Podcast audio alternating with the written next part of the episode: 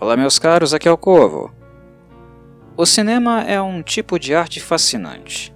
É difícil colocar em palavras ou quantificar as inúmeras ideias criativas e inspiradoras oriundas desse tipo de expressão, que não apenas mudou vidas, mas também a visão do público sobre a mais vasta gama de assuntos. O cinema tem a capacidade de impactar profundamente uma geração, fazendo-a ponderar sobre os dilemas históricos que uma sociedade X ou Y enfrenta em determinado momento. O cinema também é capaz de promover alento, pequenas horas de relaxamento e desligamento da realidade conturbada e estressante do dia a dia. Cinema é uma força de expressão que permite tocar o impossível e o real com a mesma intensidade. Dito isso, o cinema é também indústria, meus caros. E como em toda indústria que é permeada pelo capital, é controlada por aqueles que possuem maior poder de investimento. São bilhões e bilhões de dólares investidos e arrecadados todos os anos, onde grande parte desta quantia fica nas mãos de poucas pessoas e empresas. Não estamos falando aqui de cineastas indie, mas daqueles que controlam o mercado, que são as mesmas pessoas que também definem, a partir do grande poder de compra e venda que possuem, o que é que acontece ou não em Hollywood, o que é requerido, o que é necessário para estar neste mundo, o que é legal e o que não é. Como todo ramo do entretenimento, Hollywood está para além daquilo que vemos na grande tela das salas de cinema ou no conforto dos nossos lares. Seus bastidores são repletos de política, exploração, corrupção, traições, perseguições e excessos como é esperado de tudo que envolve tanto dinheiro e que dá origem a realidades tão desiguais. Em Hollywood, há quem compra e há quem vende, e isso não exclui os próprios seres humanos desta equação. A realidade é muito, muito mais bizarra do que toda a fantasia e idealização que assistimos por duas ou três horas nos grandes blockbusters. Há um moedor de carne real, mas quase sempre invisível, oculto de seu público, pois as mesmas pessoas que investem milhões em filmes são aquelas que também subornam para cometer todos os delitos possíveis sem serem incomodados pelas autoridades. Não existe Hollywood e um submundo de Hollywood. Elas fazem parte do mesmo lado da moeda, de um tipo de cultura que fez muitas pessoas se tornarem bem-sucedidas economicamente mas também criou uma legião de vidas destruídas, completamente arruinadas física e mentalmente. Drogas e prostituição são apenas a pontinha de um iceberg horrendo que condenou várias pessoas às experiências mais traumáticas de suas vidas. Experiências onde muitas jamais se recuperaram e provavelmente não mais irão. No grande moedor de carne da indústria cinematográfica, vários são explorados, sacrificados e poucos realmente chegam ao objetivo do estrelato. E este estrelato, por sua vez, também não garante nada. Já diz o ditado: quanto maior a altura, maior o tombo. Essas são reflexões iniciais que faço no intuito de chamar a atenção de vocês para um tipo particular de mão de obra de Hollywood: as crianças.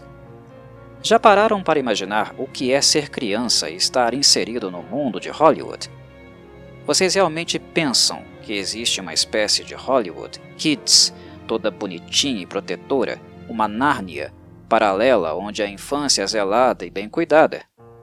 Ah, ah, muito pelo contrário. O que Hollywood nos mostra é que durante toda a sua história, o cuidado com a infância e com estes jovens seres humanos que ainda estão em processo de formação de suas identidades, raramente esteve em pauta. As crianças são compreendidas, como todos os outros adultos, como apenas mais um número na folha de pagamento, e nada além disso. Hollywood, se for de seu interesse, irá explorá-las da mesma forma que explora todos os demais. As histórias dos atores e atrizes que foram introduzidos prematuramente no mundo cinematográfico de Los Angeles nos reservam, em sua maioria, momentos assustadores, profundamente lamentáveis e desesperadores. A maioria dos atores e atrizes mirins, que começaram prematuramente a filmar e trabalhar neste ramo, afirmam ter tido experiências tão negativas que as mesmas custaram sua inocência, suas infâncias e deixaram marcas as quais elas jamais conseguirão apagar. Observando de fora, nós, o público, julgamos que essas crianças estão vivendo um sonho, tendo acesso a tudo o que sempre desejaram e que suas famílias são perfeitas. Mas a partir do momento que buscamos conhecer suas biografias, lemos entrevistas, checamos fichas criminais e tudo o que nos ajude a fazer um balanço de suas trajetórias, chegamos a várias conclusões. A primeira delas é que o ambiente social, o qual foram introduzidas, pouco se preocupou com seu bem-estar físico e mental. A segunda é que elas foram apresentadas a muitas coisas inadequadas para sua faixa etária. E não me refiro apenas a drogas, mas também à vida sexual, à manipulação e exploração de seus corpos. Terceira, suas famílias, na esmagadora maioria, eram completamente desajustadas, tanto em termos de educação, orientação, cuidado e zelo. E finalmente a quarta. Essas crianças foram obrigadas a uma rotina de trabalho tão contínua e desgastante que, de certo modo, elas sequer tiveram tempo para serem realmente crianças. É uma rotina da escola direto para o estúdio, entrevistas, campanhas publicitárias e exposição de mídia, onde os mesmos são tratados como uma mercadoria, para ser explorada de mil maneiras diferentes e que resultem em algum tipo de lucro.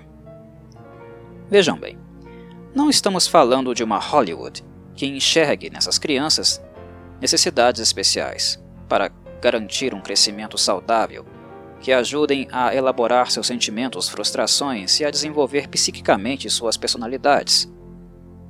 Estamos falando de uma máquina publicitária que não dá um momento sequer para as mesmas serem apenas crianças. São requeridos continuamente para serem usados como Hollywood usa a todos, como mercadoria, para ser utilizada até que não mais convenha aos estúdios, que assim logo os descarta em seguida. As pessoas em geral, quando pensam na indústria do cinema, miram sempre os modelos de sucesso, mas os mesmos se esquecem que para cada um de seus atores e atrizes favoritas, literalmente milhares de outros foram explorados e sacrificados no processo. E muitos daqueles que se tornaram bem-sucedidos também pagaram um preço muito alto para chegar aonde chegaram. Não é raro vermos nomes de sucesso, pessoas que acreditávamos que seriam dominantes por décadas na indústria, irem do estrelato às cinzas em questão de poucos anos. Alguns danos e marcas deixadas em algumas delas são fortes demais para que esperássemos que estas mesmas pessoas não apresentassem problemas mentais ou desvios de caráter. O que normalmente se faz é colocar o rótulo, taxá-las de loucas, desajustadas, fracassadas. E vejam bem, não é assertivo desresponsabilizá-las dos seus atos, todos eles devem ser responsabilizados. Mas isto, ao mesmo tempo, é muito pouco e extremamente conveniente para quem comanda a cultura exploratória, destrutiva de Hollywood e certamente tem culpa no cartório. Falo dos milionários, que ao expressarem seu poder econômico, de alguma forma contribuíram também para tornar a vida de adultos e também das crianças profundamente marcadas. É aqui que reside a injustiça. Destes abutres, a mídia não fala, o público não julga, os bodes expiatórios são sempre as estrelas, que obviamente devem ser responsabilizadas, mas como mencionei, são apenas um pequeno fragmento do sintoma. Muitas pessoas não têm ideia do que acontece nos bastidores de Hollywood, como acontecem coisas tenebrosas nos estúdios e na vida noturna de Los Angeles, que era ainda mais hardcore e doentia nos anos 70 e 80 do que é agora. E volto a reforçar: não se fazia distinção alguma de adultos e crianças. A coisa era tão sem controle, totalmente sem zelo, que atores e atrizes mirins faziam parte do mesmo círculo social dos adultos, indo a festas, sendo introduzidas ao uso de drogas e prematuramente também à vida sexual.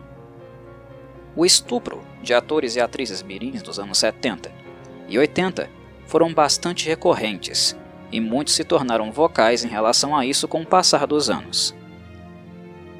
Mas vocês podem ter certeza de que, para cada denúncia que veio à tona, no mínimo outros três ainda estão ocultos. Outros casos. No caso das crianças, muitas delas vinham de famílias pobres e, como eu disse, desajustadas, obrigadas a trabalhar incansavelmente desde sempre. Elas se tornavam um pilar econômico não apenas de seus pais, mas de toda a família. A pressão e exigência eram enormes em cima delas, e por alguns milhares de dólares, suas famílias deixavam que Hollywood fizesse absolutamente qualquer coisa com elas. Na arte do vídeo coloquei fotos, exemplos de alguns atores e atrizes mirins que passaram por isso e, consequentemente, tiveram suas vidas tão marcadas a ponto de, em alguns casos, se tornarem pessoas tão problemáticas e mentalmente doentes que vieram ao óbito. Algumas, como é o caso de Corey Feldman, por exemplo, são tão mentalmente instáveis que até passaram a espelhar seus antigos algozes. Eles se tornam um produto desse meio.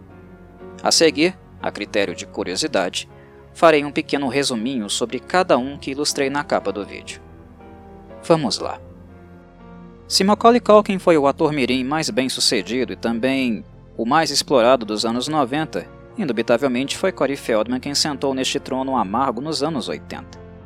Levando-se em consideração os filmes que ele esteve envolvido e seu carisma enorme, era praticamente impossível nos anos 80 e até mesmo nos anos 90, pelo menos no início deles, não saber quem era Corey Feldman. Ele teve participações marcantes em tantos filmes icônicos que no tardar dos anos 80 ele era considerado o moleque mais famoso de Hollywood. Posso citar filmes como Friday the 13th, The Final Chapter, Gremlins, The Goonies, Stand By Me e The Lost Boys, como os filmes mais marcantes de sua filmografia. Porém, no meio desta suposta diversão, e eu disse suposta porque é o que esses filmes aparentam ser, Feldman não teve uma infância que podemos considerar minimamente saudável. Ele era filho de um músico não sucedido da cena de Los Angeles e de uma coelhinha da Playboy, que além de trabalhar para a indústria do entretenimento adulto, servia coquetéis em cassinos, cabarés e qualquer lugar que pagasse um bom dinheiro. Eles não ganhavam muito, e desde cedo, Feldman foi obrigado a trabalhar para também trazer dinheiro para casa, e estou falando aqui não de um adolescente, mas de uma criança miúda. A mãe de Feldman escrevia em praticamente tudo que fosse anunciado recrutando crianças. Comerciais, fotos promocionais, papéis para filmes. Feldman conta que sempre quando não conseguia o emprego, seus pais o surravam para que ele fosse melhor nas audições seguintes. E foi exatamente quando ele conseguiu entrar de cabeça na indústria do cinema que os problemas ainda mais graves começaram a aparecer. Como falei anteriormente, as crianças oitentistas eram expostas a praticamente tudo do meio sujo de Hollywood, da vida noturna. E não demorou para Feldman participar de festas e ser, ser introduzido às drogas. E com as drogas vieram os abusos sexuais, os estupros de vulnerável. Várias pessoas que Feldman acusa de estuprá-lo já foram inclusive julgadas e condenadas por outros casos. Não vou mergulhar tanto nesses detalhes repugnantes e sórdidos, porque meu objetivo aqui é apenas mencionar os atores e atrizes que mais sofreram com os efeitos colaterais do esgoto que é Hollywood nos bastidores. Fica a cargo de vocês lerem mais a respeito, caso queiram embrulhar o estômago. Corey Feldman, por sinal, foi um dos atores mirins que se emanciparam cedo para fugir do abuso dos pais. No caso, ele conseguiu a emancipação com 15 anos de idade. Embora os pais não fossem uma boa influência, emancipado, ele certamente não teve muitas outras referências, companhias, que pudessem de alguma forma ajudá-lo com os danos que já haviam sido causados até aquele momento. Pelo contrário, após o filme The Lost Boys, a vida de Feldman vai do estrelato à ruína em muito pouco tempo. O vício em drogas contribuiu fortemente para isso. Nas últimas décadas, ele esteve cercado de polêmicas, casos de abuso, abuso de mulheres, aparições bizarras na TV e muitas outras coisas. Quando ele se tornou mais vocal sobre os estupros que ele e Corey Haim sofreram no passado, inclusive lançando um documentário recente sobre isso, poucos o levaram a sério em virtude da longa ficha suja que ele possui. Mas, mesmo que Feldman seja um completo caso perdido e não chegue nem perto de ser um exemplo de pessoa, já está devidamente registrado e confirmado que muitos dos acusados por ele estupraram atores mirins. Portanto, não dá apenas para desacreditá-lo e simplesmente fingir que essas coisas não aconteciam. Aconteciam e com mais frequência do que imaginamos. Aproveito para já introduzir Corey Haim no papo, porque falar de Feldman é obrigatoriamente falar de Haim. Após The Lost Boys, ambos ficaram conhecidos como os dois Corey, pois estrelaram em muitos filmes juntos posteriormente. Mas eles eram conhecidos assim também nos bastidores por outras razões, e a mais forte delas é pelo fato deles serem passados de mão em mão em Hollywood para serem sexualmente abusados. O papo que rolava nos bastidores, os bochichos, é que os dois Corey já haviam estado na cama de praticamente todo mundo. É de dar repugnância. Um dos acusados de estuprar Ren, um de uma longa lista de acusados, é o também ator Charlie Sheen, que sabemos que tem uma ficha mais suja que banheiro público. Sheen foi certamente uma das figuras mais asquerosas de sua época, e os podres de que é acusado, comprovados e não comprovados, são tantos que seriam necessários no mínimo três podcasts para falar sobre tudo. O que, obviamente, eu não tenho a mínima vontade de fazer. Se quiserem mergulhar no esgoto, terão de fazer isso por conta própria. Mas enfim. No caso de Ren, ele teria sido estuprado por Shin no set do filme Lucas, o que Shin, por sua vez, nega. Ren foi introduzido ao mundo das drogas com e por Feldman e no caso dele foi um caminho sem volta. Foi no set de The Lost Boys onde ele experimentou maconha, e junto com Feldman, que era seu melhor amigo, e eu diria também algoz, dali em diante eles se afundariam em drogas muito mais pesadas. Feldman conseguiu se desintoxicar na primeira metade dos anos 90, mas Ren não teve o mesmo destino. Ele conviveu com um vício até a sua morte prematura em 2010, Posteriormente, a autópsia confirmou a morte devido a quadro de pneumonia, embora o organismo dele estivesse inundado de substâncias. Ren foi um cara que perdeu tudo o que ganhou. Chegou a morar na rua, enfim. A história dele é muito lamentável e trágica. E embora Hollywood não possa ser culpada por todos os tijolos do muro da sua ruína, certamente foi ela quem colocou a maioria. Quem não se lembra de Judy Garland, a eterna Dorothy do clássico imortal The Wizard of Oz. Ela é um dos casos mais antigos que consigo me lembrar de grandes talentos tragados pela máquina exterminadora de infâncias que é Hollywood. Garland foi uma das atrizes mirins que entrou em um ritmo constante de trabalho, que no fim sempre resulta em algum tipo de burnout. Embora mais velha que o jovem Macaulay Culkin, que sofreu do mesmo problema, isso não quer dizer que Garland estivesse mais preparada para lidar com tais questões. A indústria controlou e fez exigências das mais absurdas bem antes do sucesso estrondoso de Oz, que fez dela uma das mocinhas mais populares de sua geração. Desde o primeiro contrato com a Metro-Goldwyn-Mayer, as exigências a Garland eram extremamente abusivas, o que incluía, como já devem suspeitar, questões relativas à estética dela. A jovem tinha uma predisposição natural para ter uns quilinhos a mais, e foi extremamente pressionada para perder e manter o peso sempre baixo. Isso sem falar na estatura dela, também abaixo dos padrões de beleza exigidos na época. Garland tinha apenas 1,50m de altura. Pessoalmente, eu a acho uma gracinha, mas vocês sabem como é a máquina publicitária flageladora de corpos essa máquina que tritura corpos. A tendência é de uniformizar todos em padrões de beleza, sempre inatingíveis, o que por consequência cria uma legião de pessoas com problemas emocionais e transtornos alimentares. Garland fazia muito dinheiro para o estúdio, mas sofria constante assédio emocional e era considerada a patinha feia da indústria. O bullying e exigências com ela eram três vezes piores do que com as demais atrizes quando ela pedia por refeições, refeições regulares ao estúdio, o basicão no set de filmagens.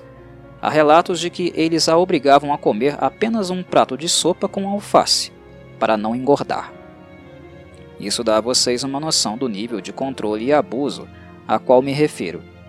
E isso causou danos emocionais gigantescos a ela. Ansiedade e depressão passaram a ser suas amigas, entre aspas, mais íntimas. E estamos falando aqui de uma menina de 12 a 13 anos, já tragada por todos estes estereótipos cruéis e selvagens. A morte prematura de seu pai, aos 49 anos de idade, tornariam as coisas ainda mais difíceis para ela. Foi também na Metro Goldwyn Mayer que Garland e vários outros profissionais do estúdio estavam sendo introduzidos na anfetamina. A droga circulava nos sets porque era prometido àqueles que faziam seu uso conseguirem ter mais disposição para trabalhar incessantemente, pulando de um projeto para outro. As anfetaminas eram dadas para que eles ficassem constantemente ligados, e para dormir, tomavam barbitúricos. E foi assim, meus caros, que nasceu o vício de Garland, algo que ela teve que enfrentar até o fim da vida. Como não se revoltar? A história dela posteriormente seria marcada por colapsos nervosos, tentativas de suicídio e internação compulsória em hospital psiquiátrico. Em virtude das metodologias invasivas e desumanas da psiquiatria arcaica da época, Garland foi tratada com eletrochoque em várias sessões, como forma de conter a depressão. E obviamente isto resultou em mais danos cognitivos e emocionais que trouxeram complicações ainda maiores na vida íntima e profissional dela, marcada pela insegurança constante, pelo sentimento de nunca ser bonito o suficiente, boa atriz o suficiente. Garland faleceu 12 dias após o seu 47º aniversário, de overdose por barbitúricos. Macaulay Culkin, dos aqui mencionados, é um ator que dispensa maiores comentários, tanto em relação ao talento como ator e também os problemas e traumas gigantescos provocados em virtude da fama precoce. No início dos anos 90, o rosto de Calkin era o sinônimo da infância americana. Ele estava estampado em praticamente todos os lugares, de qualquer estado ou cidade que visitássemos. Dentre todos os atores e atrizes mirins, Calkin é certamente aquele que podemos afirmar com total clareza dos fatos que foi a criança que nunca teve infância. Ele era tão absurdamente novo quando atuou no filme Home Alone, e seu sucesso foi tão desproporcional que é surreal imaginar o que se passava na cabeça dessa criança naquela época, jogada e levada de um lugar a outro, lendo scripts e tendo que atuar incansavelmente dia após dia, em novos comerciais, filmes e tudo que de alguma forma poderia explorar a sua imagem. Calkin não teve infância no sentido conceitual da palavra, daquilo que se espera de uma infância minimamente equilibrada. Não teve círculo de amigos, de crianças que poderiam conversar com ele, conviver com ele, falar sobre os mesmos interesses. Calkin foi uma criança que não brincou. Se ele podia brincar, seria brincar de trabalhar, o que era 100% exigido principalmente pelos seus pais.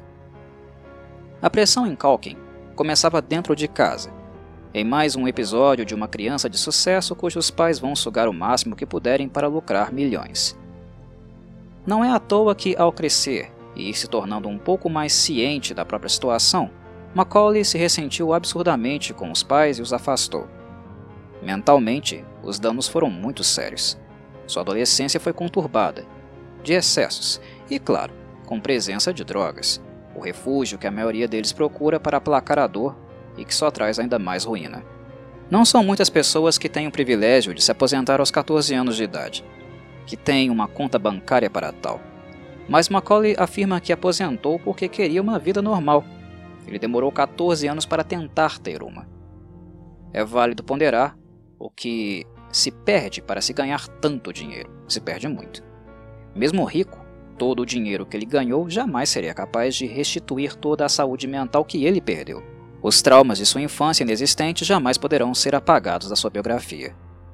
Drew Barrymore nasceu em uma família de atores e atrizes. E não apenas isso, uma família de atores e atrizes aclamados, o que em Hollywood significa já nascer com um milhão de expectativas sobre você. Mesmo quando tu és um bebê, um pundizinho ou bolinho de carne no colo da mamãe, já há todo um futuro preparado para você em que os envolvidos não estão nem aí para a sua opinião. Existem vantagens em nascer numa família que já está dentro da indústria cinematográfica? Absolutamente sim. Mas significa também que a vida de um ator ou atriz será condicionada e subordinada desde o princípio, com expectativas às quais não necessariamente eles estão aptos a responder. Prepare a conta bancária, mas agende também as sessões com o psicólogo. Barrymore teve uma infância extremamente problemática porque o ambiente de Hollywood sempre esteve dentro da sua casa. Todo o estilo de vida. São coisas indissociáveis, quase não havia distinção. Ela foi mais uma dos vários atores e atrizes mirins que frequentaram o estúdio 54, na Broadway, uma discoteca que ganhou fama nefasta posteriormente por aceitar a entrada de menores, especialmente as crianças talento da indústria do cinema. E ali era onde a molecada tinha acesso a tudo: nudez, sexo, drogas e por aí vai. Ela foi colocada na reabilitação com apenas 13 anos e ficou internada por 18 meses em uma instituição psiquiátrica. E teve a sorte da psiquiatria da época não ser tão açougueira como foi na época de Judy Garland. Aos 14 anos, ela voltaria a ficar trancafiada após uma tentativa de suicídio. E aos 15, ela seguiria o mesmo caminho de Corey Feldman, requisitando e conseguindo sua emancipação da família. Com o histórico dela, é no mínimo curioso como diabos ela conseguiu isso, ganhar o processo. Mas, ao mesmo tempo, nos leva a concluir que a família Barrymore não era nada próxima de um ambiente social adequado. Só isso justifica o fato do juiz ter concedido a ela a emancipação, ao invés de obrigá-la a ficar sob a tutela da família por mais seis anos, até atingir a maioridade civil. A menininha de E.T., The Extraterrestrial, e Firestarter, viveu uma infância onde ela é mais parecida com a personagem que interpreta no segundo filme do que no primeiro. Pura chama e isso não mudaria até os anos mais tardios de sua vida. Quem não se lembra de Edward Furlong? O sucesso gigantesco de Terminator 2, Judgment Day, a dobradinha que ele fez com Arnold Schwarzenegger, dava indícios de que o garoto poderia seguir uma carreira extremamente promissora, certo? Errado. Por mais que tenha feito papéis em filmes menores, mas ainda popularmente apreciados em virtude do espírito cult, a exemplo de Pet Cemetery 2, Brain Scam e Detroit Rock City, a carreira de Furlong foi bem diferente daquilo que os apostadores achavam que seria. O jovem John Connor seria abatido bem antes de ter pelos abundantes na face. Filho de Eleanor Torres, que trabalhava em um centro juvenil e que trazia a mesma metodologia corretiva para casa, Furlong também jamais conheceu seu pai, e na verdade foi sua tia e seu irmão Sean que mantiveram a custódia dele por vários anos, mesmo na era de sucesso do Exterminador do Futuro. Furlong se envolveu cedo com uma mulher muito mais velha do que ele, chamada Jacqueline Domack, que, pasmem, era sua tutora. Na época, ela tinha 28 anos e Furlong 15. Ambos ficaram juntos por alguns anos. Adultos seduzindo e se envolvendo sexualmente com crianças e adolescentes em Hollywood, infelizmente é mais recorrente e assustador do que vocês possam imaginar. Não sabemos nem da metade, só daquilo que cai na mídia. Dois anos mais tarde, o tio de Forlong iria processar Domack por estupro e perdeu a causa. E depois seria Domack quem processaria Forlong por violência doméstica. Forlong jamais teve uma vida estável Alcoolismo e abuso de drogas sempre foi uma constante em praticamente todos os estágios da sua carreira. O divórcio entre ele e Rachel Bella. Há inclusive documentações que alegam que o bebê do casal testou positivo para cocaína, o que levou ao juiz do caso obrigar Forlong a fazer visitas ao filho apenas com supervisão. A violência doméstica voltaria a ser recorrente em relacionamentos amorosos posteriores, o que de certo modo nos leva a cogitar que o histórico anterior, com Domack, tinha lá seu fundo de verdade. Embora ela o tenha estuprado, é óbvio que o crime de um não isenta o do outro. Linda Blair a garota marcada pelo personagem que lhe deu a fama que ela jamais poderia cogitar, mas que ao mesmo tempo trouxe a total ruína. Depois de interpretar Regan McNeil no clássico The Exorcist, os meses seguintes de Blair foram um total inferno, muito mais real que pazoso.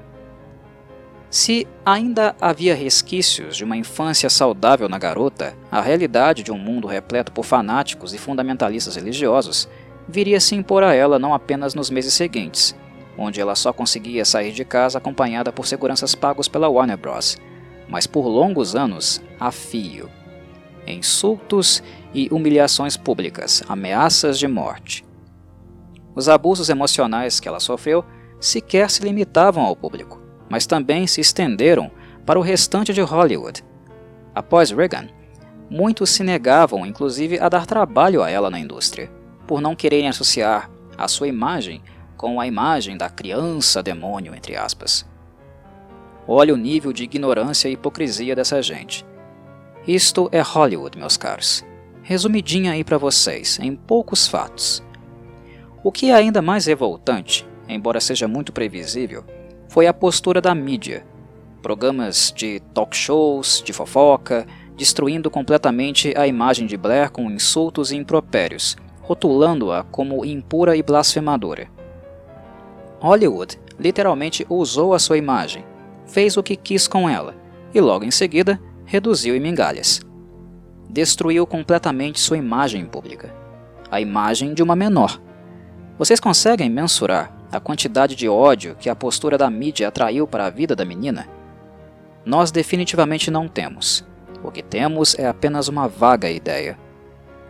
Sem oportunidades, em projetos maiores, Blair acabou tendo que recorrer, é claro, a papéis em filmes B e voltados ao exploitation, que procuravam lucrar com a fama ingrata que ela conseguiu em The Exorcist as drogas não tardariam a aparecer na sua vida, e a trajetória uh, dos anteriores, daqueles atores e atrizes que eu mencionei até agora, vol voltou a se repetir com ela. Praticamente o mesmo percurso, embora algumas características sejam diferentes. Mas a droga sempre aparece, e para ela apareceu também. Blair foi presa por posse de drogas, inclusive, aos 18 anos de idade, e também acusada de tráfico, por ter confessado o crime, ela pegou apenas condicional de três anos, com a obrigatoriedade de fazer aparições públicas para incentivar jovens a não usarem substâncias. Por fim, fecha o tópico com outro conhecido de Corey Feldman. Trata-se do falecido ator River Phoenix, irmão de Joaquin Phoenix e que trabalhou no filme Stand By Me com Feldman. A morte de River foi uma das mais prematuras de Hollywood, ele usou substâncias químicas desde cedo e veio a falecer com apenas 23 anos, vítima de uma overdose de cocaína e heroína, uma típica mistura que era popularmente chamada nos anos 80 e 90 de speedball. Joaquin Phoenix e sua esposa, a atriz Rooney Mara, recentemente deram o nome de River ao seu primeiro filho em homenagem a ele. A família dos Phoenix era desajustada mesmo antes deles chegarem a Hollywood. Eles passaram por sérios problemas em virtude de algumas decisões dos pais, que eram hippies. Pessoalmente, não tenho nada contra hippies e muito menos isso é sinônimo de gente desordeira ou drogada, como preconceituosamente eles são julgados. As pessoas fazem generalizações às quais eu me nego a fazer aqui. Neste canal não tem espaço para preconceito. Então cuidado com suas palavras. Meçam-nas ou eu irei bani-los dos comentários. Dito isso, os Phoenix tomaram decisões muito questionáveis, principalmente quando eles entraram para uma seita religiosa chamada os Filhos de Deus, que segundo River se tratava de gente que não tinha nada a ver com Deus exatamente, era apenas um grupo de pessoas com o intuito de explorar ainda mais quem já tinha muito pouco, o que, claro, incluiu também a sua própria família. Phoenix cresceu tocando músicas pelas ruas junto com as irmãs, tentando conseguir uns trocados para matar a fome da família a cada dia. Ele jamais frequentou uma escola formal. Em uma entrevista, em 1991, ele conta que nos anos junto com aquela seita, os Filhos de Deus, ele foi estuprado com apenas 4 anos de idade. Ele conta que, de certo modo, ele bloqueou as memórias do trauma, como forma de defesa. Joaquim Phoenix, entretanto, disse mais tarde que tudo não passava de uma brincadeira de River com a imprensa, por estar cansado de ser perguntado constantemente sobre isso, sobre esta época de sua vida. Se foi ou não uma brincadeira, eu creio que jamais saberemos. Não é algo que cabe a Joaquim Phoenix esclarecer, dizer que não era verdade. Eu também não tenho certeza se a negação dele não se trata de uma tentativa de preservar a memória do irmão, ou até mesmo um mecanismo de defesa. River brincaria com algo tão sério? Não sei dizer. Jamais saberemos. Durante as filmagens de Stand By Me, River conta que se identificou muito com o papel de Chris Chambers. Ele dizia tanto sobre ele mesmo. Tanto que o ator ficou emocionado. Chegou a afirmar que se ele não tivesse apoio, provavelmente precisaria de algum tratamento psicológico. E de certo modo, para todos que viram o filme, nós sabemos muito bem que foi River Phoenix quem realmente roubou a cena neste filme maravilhoso. O quanto ele estava profundamente mergulhado no papel. Continuo considerando o filme de Rob Reiner, adaptado da obra de Stephen King, como o principal retrato do universo infantil feito pelo cinema. Um universo real e não idealizado, com toda a natureza de sofrimento e as fantasias que as crianças elaboram para fugir de suas realidades cruéis. Aqueles que conviveram com River contam que o uso de substâncias por parte dele desde cedo era feito em grau de curiosidade.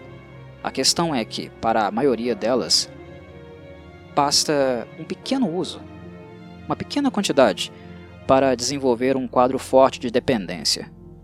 Segundo algumas pessoas mais íntimas, o ator esforçava-se para deixar seu vício oculto da mídia e até mesmo de familiares, ou parceiros amorosos, por medo de arruinar a carreira e até mesmo afastar essas pessoas, esses entes queridos. Embora o caso dele não tenha sido relatado como crônico e estivesse controlado, o ambiente social de Los Angeles certamente teve participação essencial na dependência por manter River sempre próximo das drogas. É aquela coisa. A pessoa é uma usuária ocasional, mas a droga sempre está ali. E a dependência sempre vai falar mais alto. A exposição sempre vai falar mais alto. A pessoa vai voltar a usar. E, meus caros, elas estavam literalmente em todo, todo lugar de Los Angeles, em Hollywood e fora dela. Elas estavam nos estúdios cinematográficos, nas casas noturnas, nos ensaios de bandas, que por sinal tinham amizade com River. Ele era um roqueirinho. A morte dele, por sinal, acontece justamente em uma festa com membros do Red Hot Chili Peppers. Na mesma festa estavam presentes os atores e amigos Keanu Reeves, Johnny Depp, o irmão Joaquin Phoenix e a irmã Rain. E o Speedball rolando adoidado, passando de mão em mão. Reza a lenda que River tomou uma dose muito grande, que era para ter sido dividida entre todos. Mas enfim, isso é só um boato. Não entrarei em maiores detalhes. Creio que o objetivo do papo, daquilo que me propus a fazer neste podcast, já tenha sido alcançado. Fica a critério de vocês aprofundarem caso tenham mais curiosidade sobre o assunto. A todos um forte abraço e saudações, Corvilhas.